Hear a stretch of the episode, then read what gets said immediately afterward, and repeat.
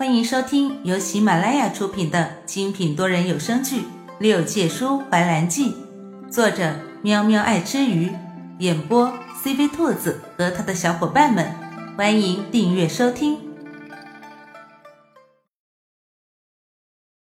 第九十三集，穷途四壁，用这四个字来形容兰叔现在的处境，恰好。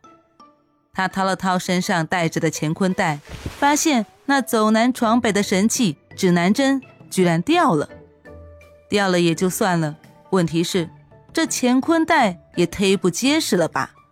这掉的他无知无觉，简直气人。兰叔落在一个山头上，念了个诀，将这山头的土地公公给震了出来。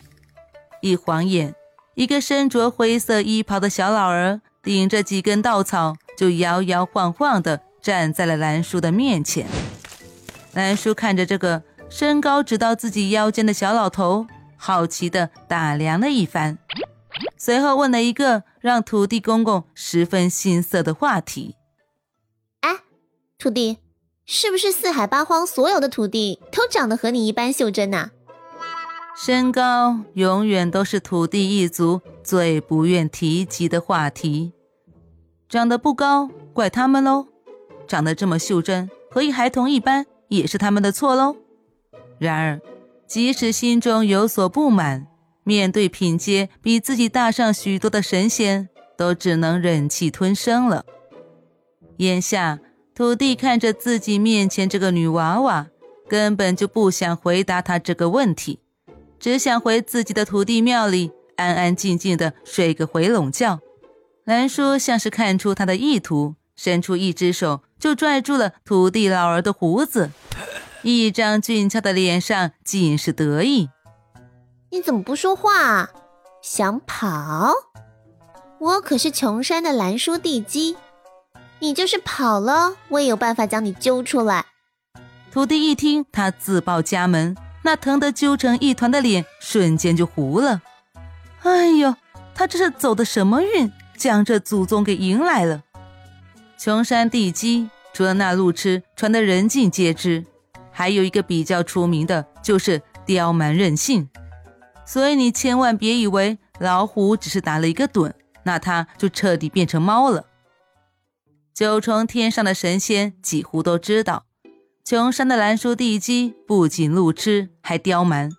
当初。南海水君家的小公主福清对上清宫的延怀上神一见钟情，后来被这只只有四万岁的蓝叔地基给遇见了，愣是被他来了一场棒打鸳鸯，将小公主折腾的哭了回南海。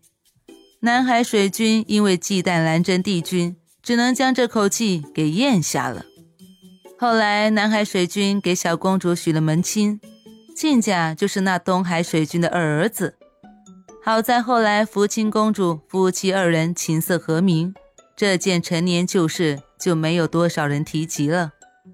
传言中，那福清公主长得花容月貌，性格也甚是温婉，只是可怜撞上穷山的小霸王，要不然这公主和颜怀上神指不定还能传出一段佳话呢。土地就着兰叔揪着他胡子的姿势。朝兰叔拱了拱手，行了一礼。呃，不知小地基将小老儿喊出来有何要事啊？哎，能否将小老儿的胡子松开一些？这可是他留了九百年的胡子啊！要是一会儿没了，自家的老婆子还不把他给休了？兰叔见他这样子，委实难受，于是大发慈悲的将他的胡子给松了。然后抬了抬下巴，啊，我问你啊，此处是什么地方？怎么一点人烟都没有？土地宝贝的将被兰叔揪乱的胡子捋了捋，然后妥善的贴着胸前放好，这才回答兰叔的话：“此处乃是九华山，是上神私下的修炼之处，因上神济世之久。”此处也鲜少有人踏足，如今也只余下私下上神座下的锦离仙子在守着上神的居所了。曾经仙鹤环绕，灵气汇集的仙山，竟然变成现在这模样，也难怪兰叔认不出来。徒弟神怀念般的瞧了瞧山顶那座宫殿，那是他这一辈子除却上神召见，否则都无缘涉足的地方。就在两人瞭望之间，一声仙鹤长鸣响彻天际，那五彩的光迅速朝九华山上飞去。他们连来人是谁都没来得及看上一眼，那光影就消失不见了。这沉寂了万年的九华山，看来是要热闹起来了啊！土地偷偷的瞧了瞧身边这位小地鸡，又瞧了瞧九华山的方向，默默的沉思着。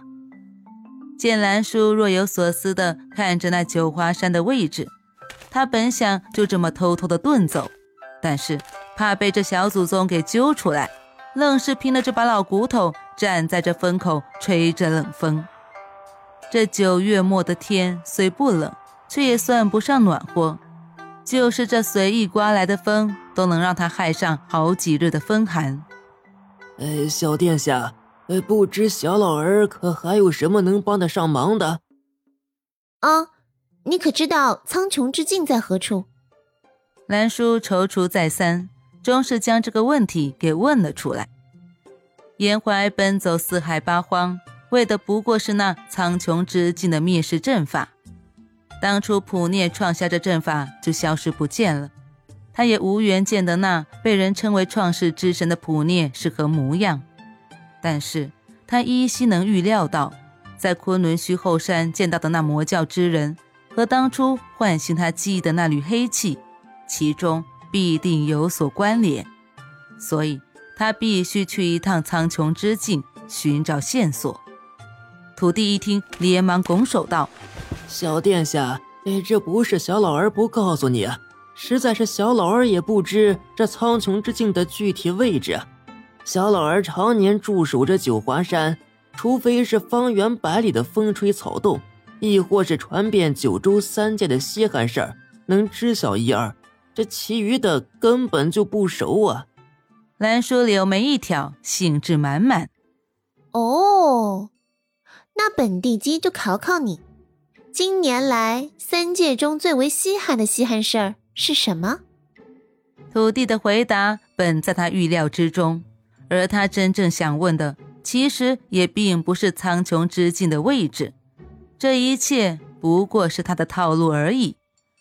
土地不疑有他，将脑袋里装的那些个八卦理了理，方答：“呃，这最近的这一桩稀罕事儿啊，呃，无非就是关于这凤华山里那位神尊和上清宫里那位神尊的事儿了。”哦，呃，听说前些日子延怀上神带了一位女子回上清宫，呃，据说那是延怀上神未来的妻子。可前日却不知为何，上神却去了凤华山，找那刚闭关出来的素瑶上神打了一架。呃，至于胜负嘛，也无人说得清楚，只是大家都猜测这源头会不会是那女子扯起来的。传闻那女子长得是美若天仙，就是脾气不大好，呃，总是动不动就生气离家出走。杨怀上神呢？是因为得知那女子去了凤华山和素瑶上神在一块儿，两人这才动的手。兰叔一脸的懵逼，这又是哪门子的事儿啊？